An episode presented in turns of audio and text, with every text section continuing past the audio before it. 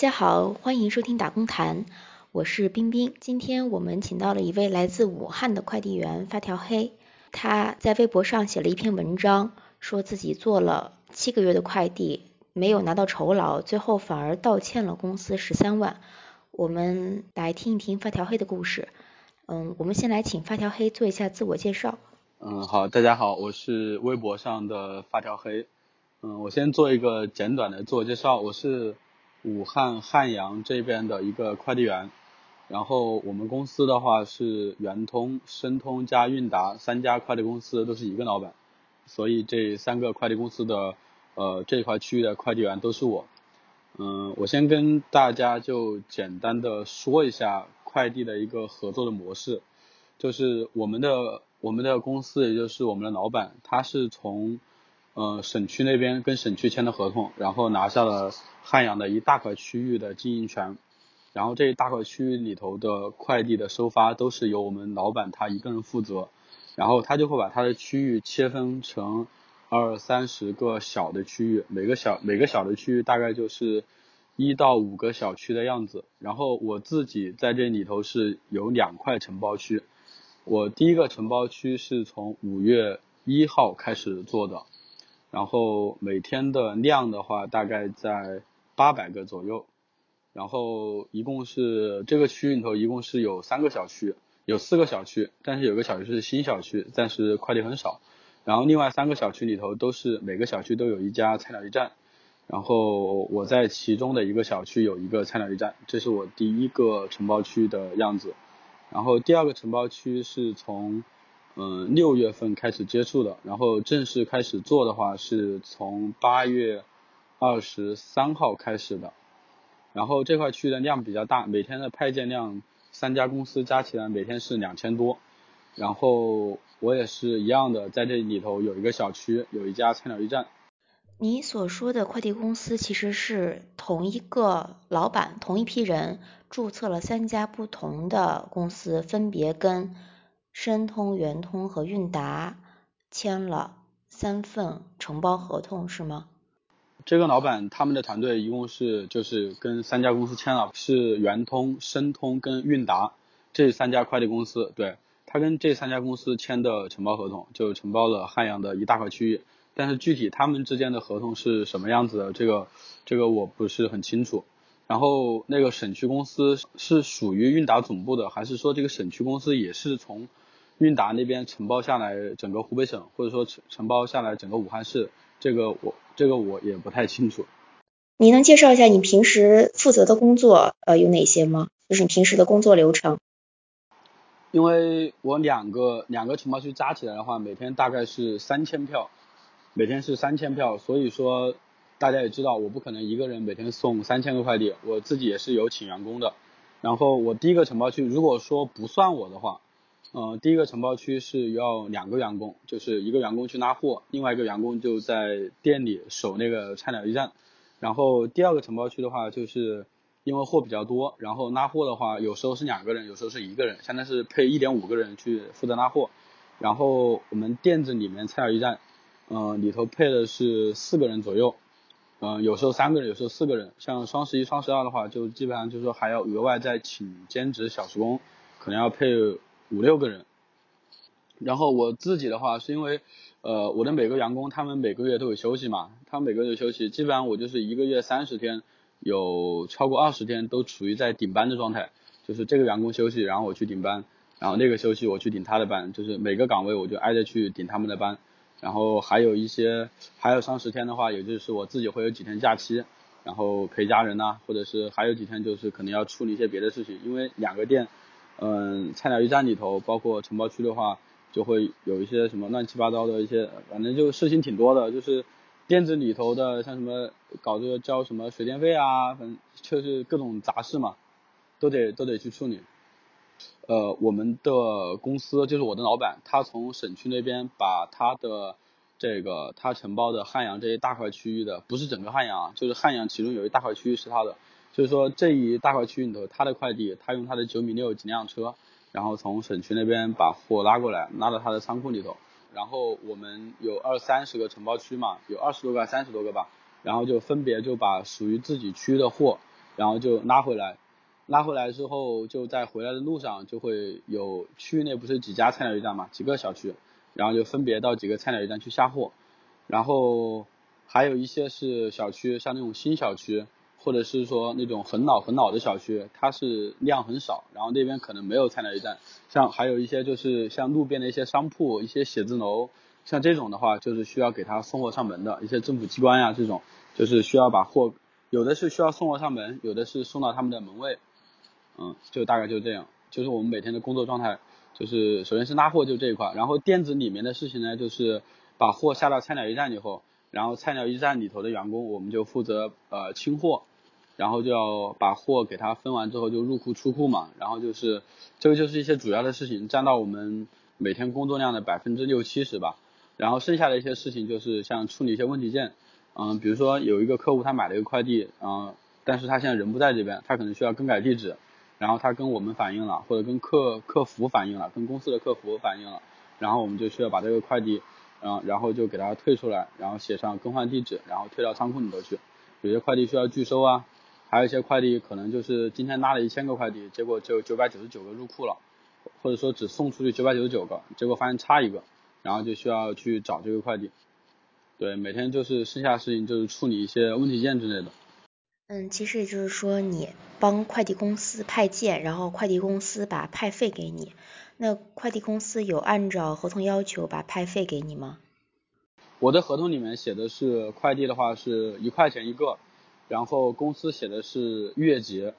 但是这些事情现在是都没有实现的，因为我们公司它从来没有按时结过钱，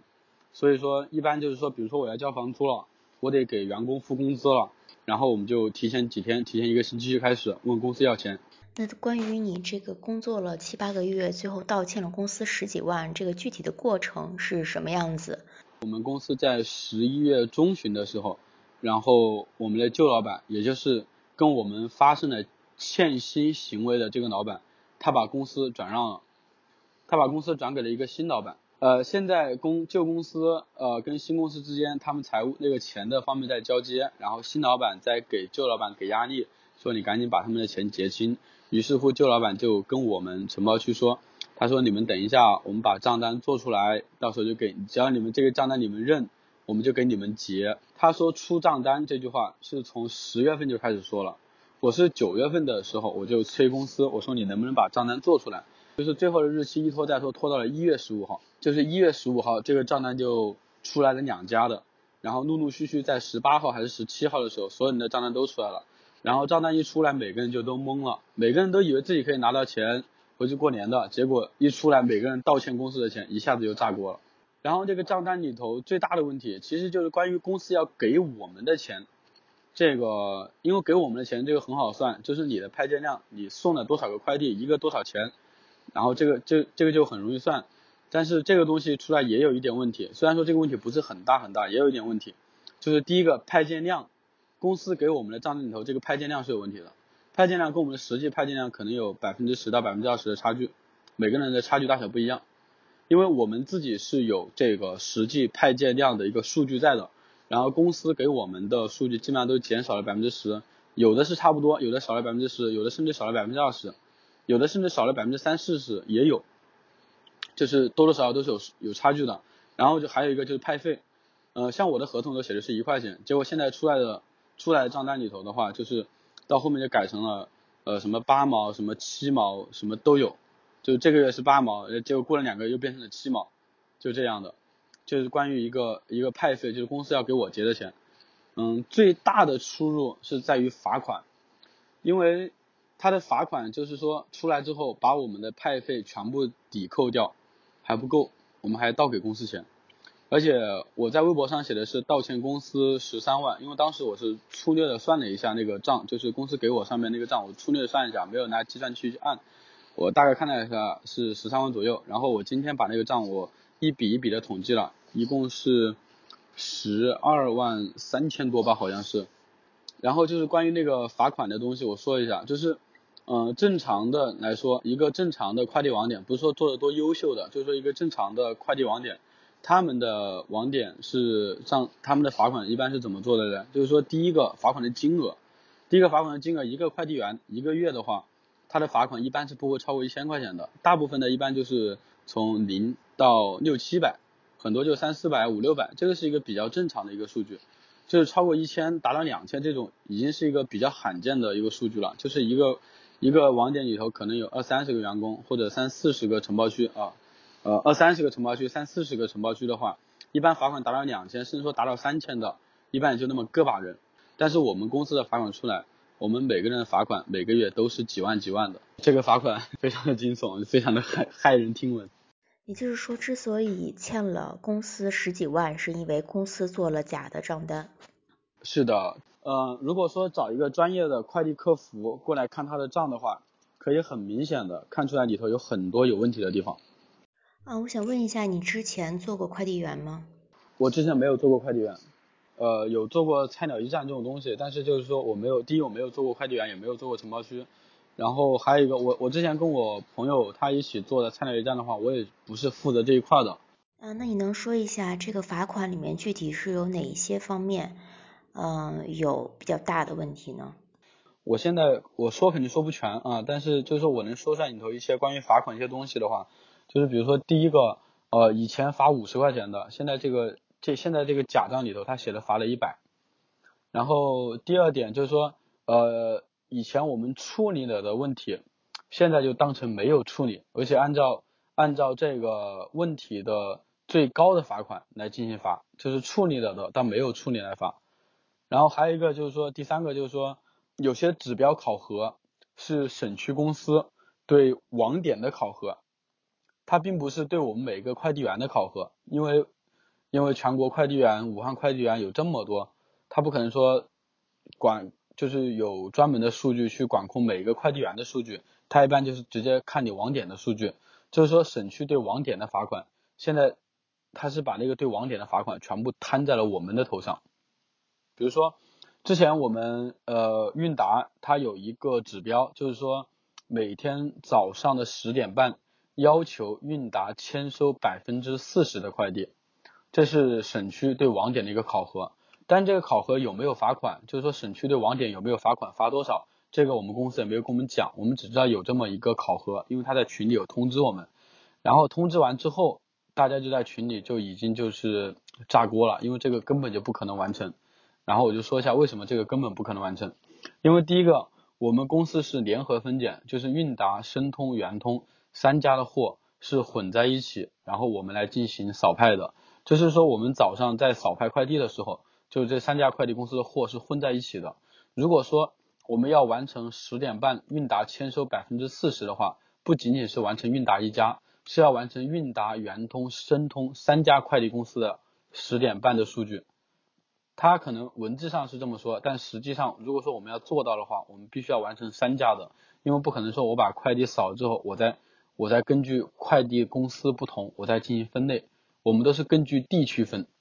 实际情况也只能根据地区分。比如说我我的区域内有四家小区，那我分货的时候，我就是按照四家小区的地址来分，A 小区、B 小区按这么来分。如果说我还要把快递公司拎出来分的话，相当于我就得分十二家了。嗯，如果说按照公司的这个呃快递公司再按要求分的话，那我就得我得分十二队，我那个隔口根本就没有地方让我放十二队，所以这个是不可能完成的。然后还有一个就是说我们公司早上。因为之前，呃，之所以说公司经营的很差，因为我们公司早上九点半货都还没有分完，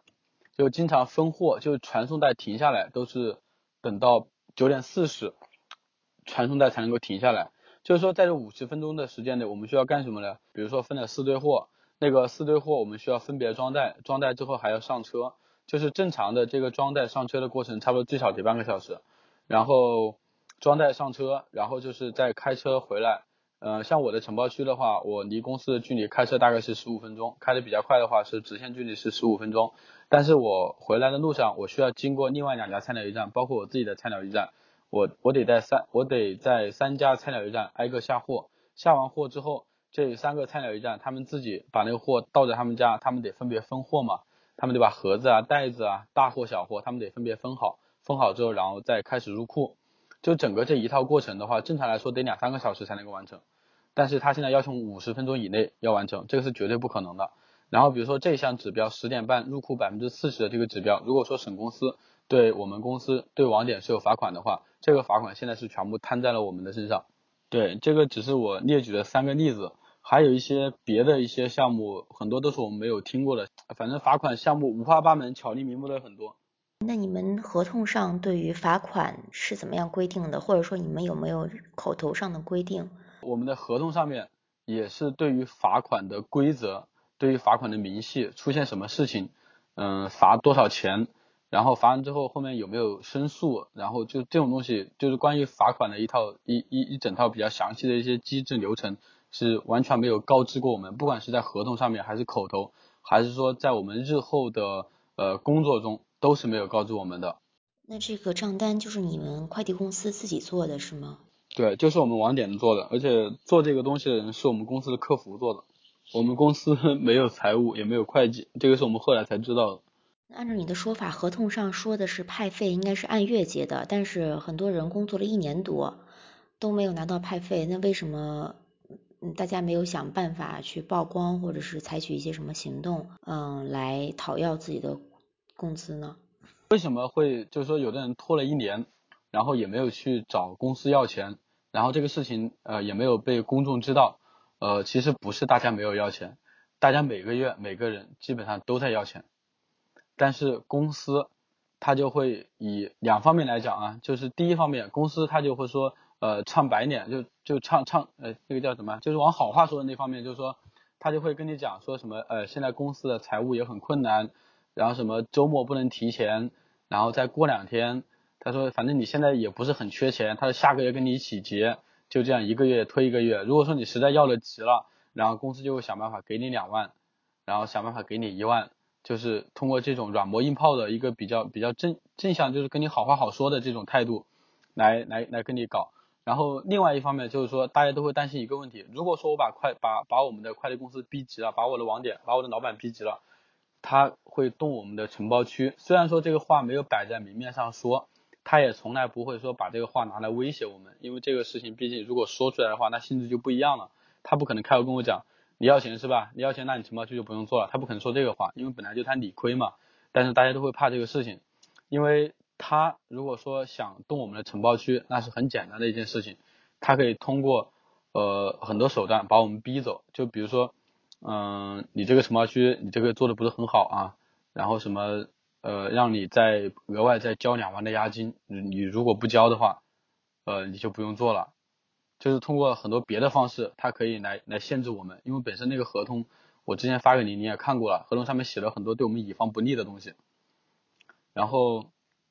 呃，大家就出于这两方面，就第一方面就是你实在是要钱问他要，他会给你，给你个一万两万；还有一方面就是说，如果你强行的要，大家会担心他把自己的承包区给给砍掉了，因为大家拿这个承包区都是花了钱的，都是要么就是从前一任承包区的手上转让转让过来的。一般转让一个承包区都是大概是两三万到七八万的价格，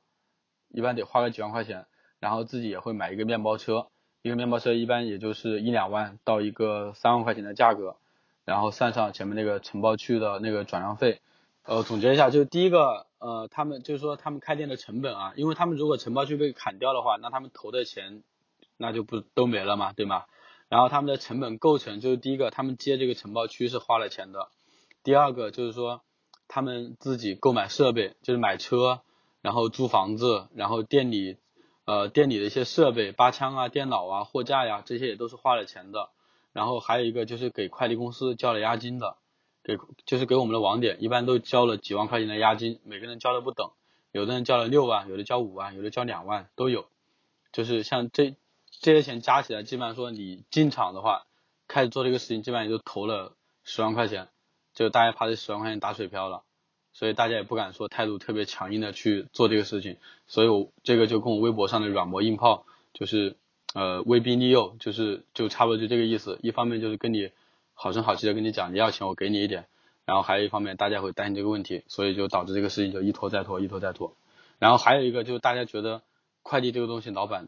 大家之前都相信老板应该不会说跑路啊什么的，结果现在这个事情就真的发生了。他真的 现在就把把公司给转让了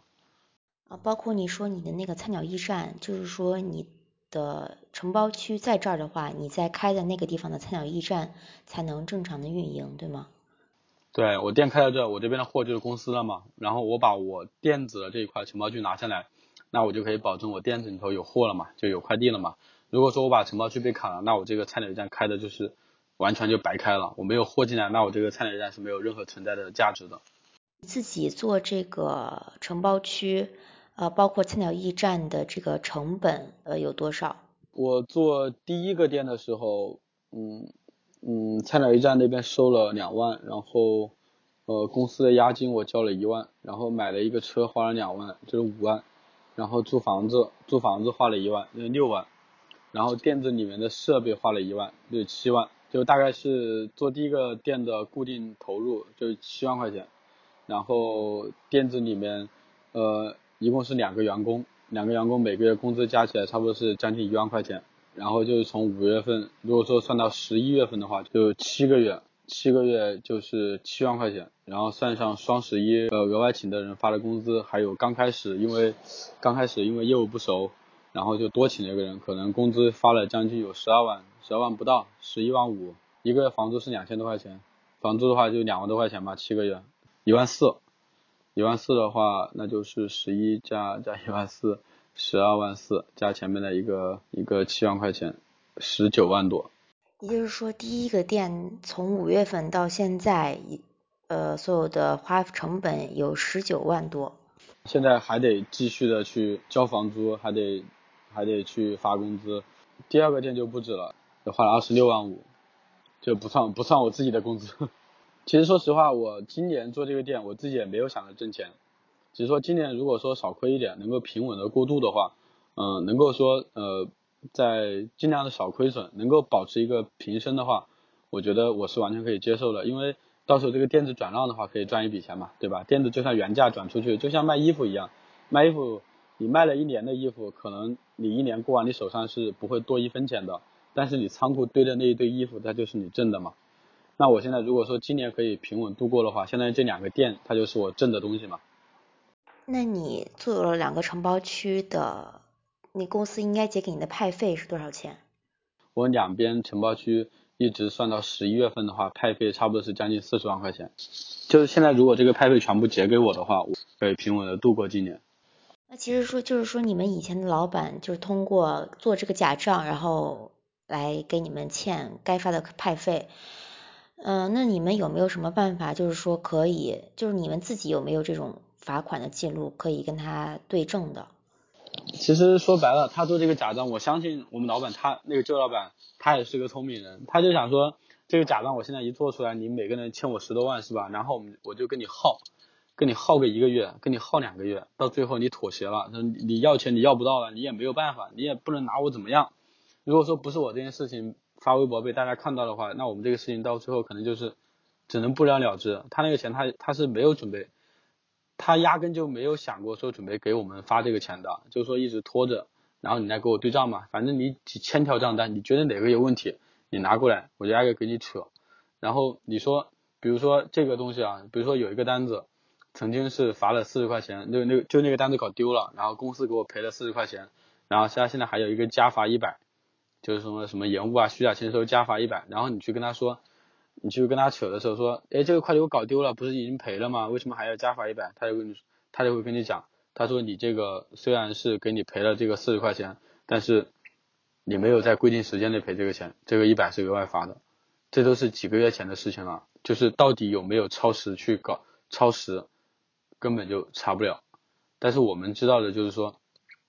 就是我们快递里头，我们知道的就是，如果说就算这个单子超时才把钱赔给别人的，公司的客服也能够申诉，说这个单子已经赔了，就算超时了也能够申诉，这个追加的罚款也是不用发的。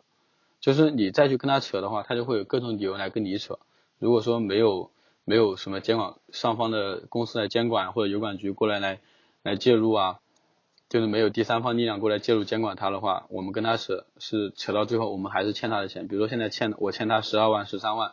然后到最后跟他把账单一个一个给他对完，哎，结果就是也正好不欠他的，或者欠他两三万，他可能就会讲啊，行了，那那我也不要你的钱了，那咱们就两清吧，你也不要问我要了，我也不问你要了，就这样吧。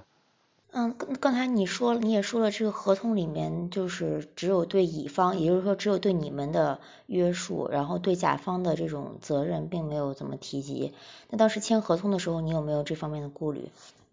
但是菜鸟城市经理带我一起去签的合同，然后第一方面我觉得既然有城市经理在这边跟我背书，我觉得他应该也不会做太大的问题。然后当时一看这么大的仓库，他应该不可能在合同的高价嘛，而且在公司里头上班的。呃，快递员承包区有这么多二三十个，大家都上了几年班，我觉得应该不会有问题吧。因为刚开始去，看他一副都很熟的样子，看就看到别的承包区他们的之间大家聊天都聊得很开心，都是很熟的样子。然后我心就想，他们应该干了很长时间，干了很长时间都没有问题，我觉得应该不会有太大的问题吧。所以我就把合同很多当时我能够想到比较关心的问题，我就看了一下，一个就是月结，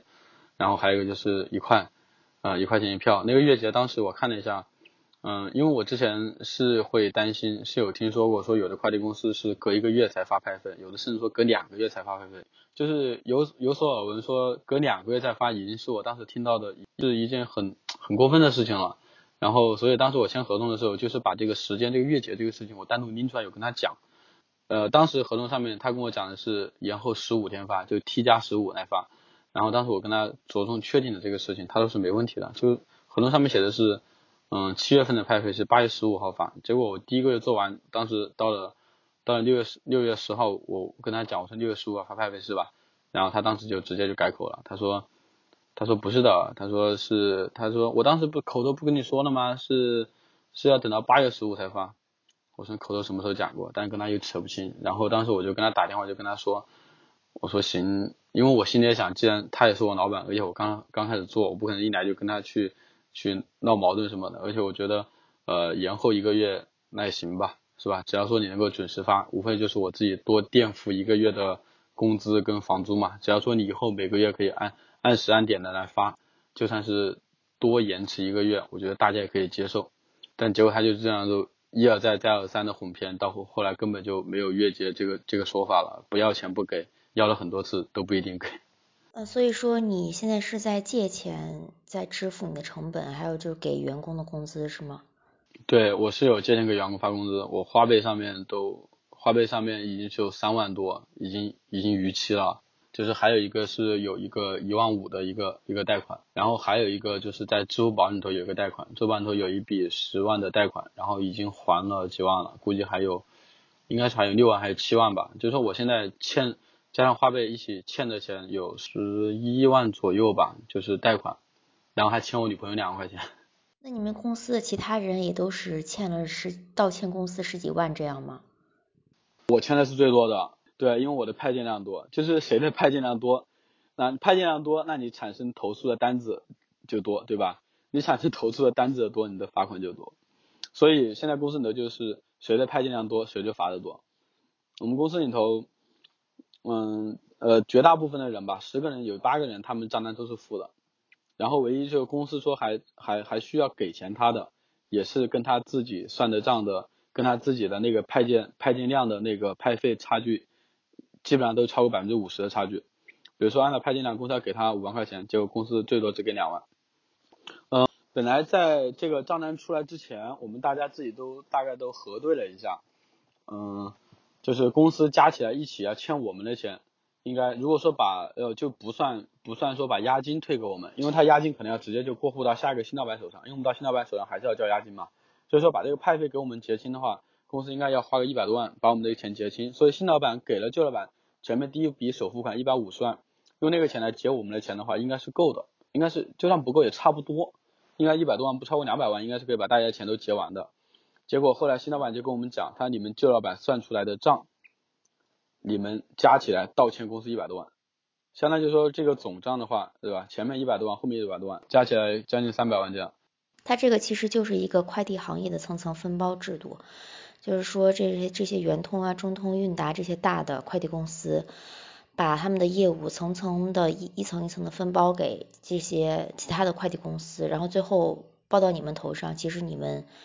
嗯，就是这个最底层的包工头。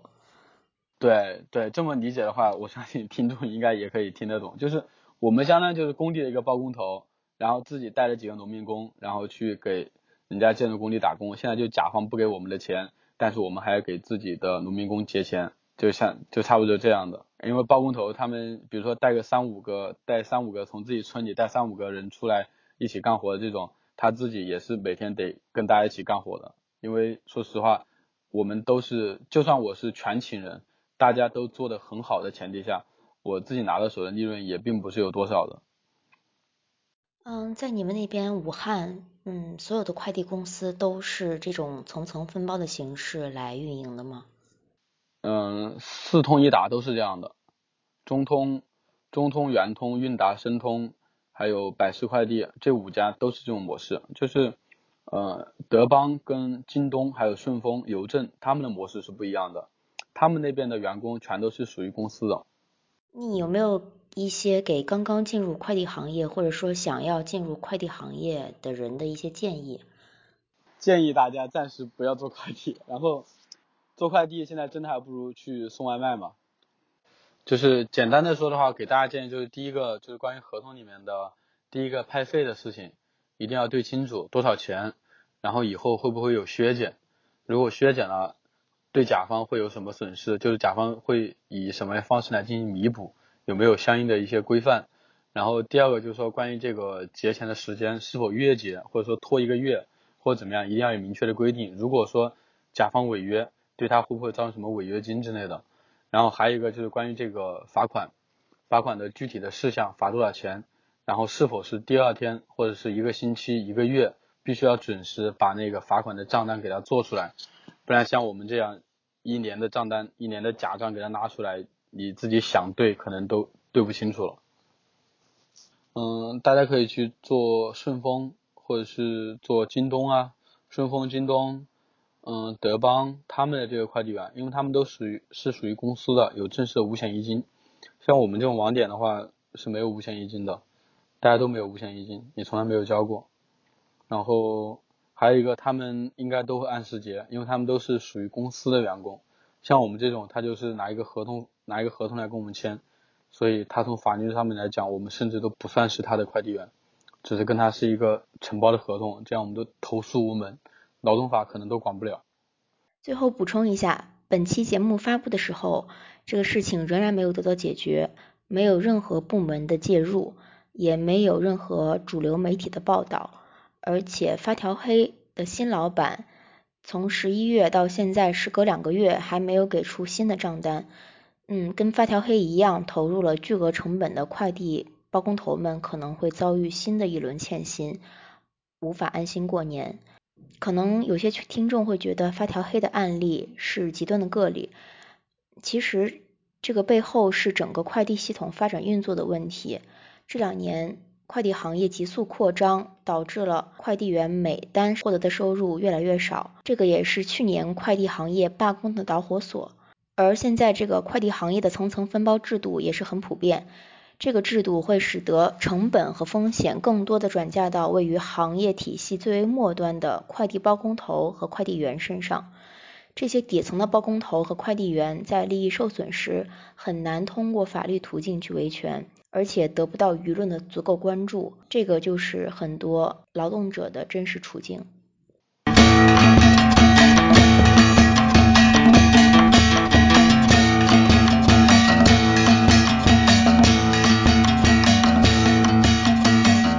霞光万丈照天边，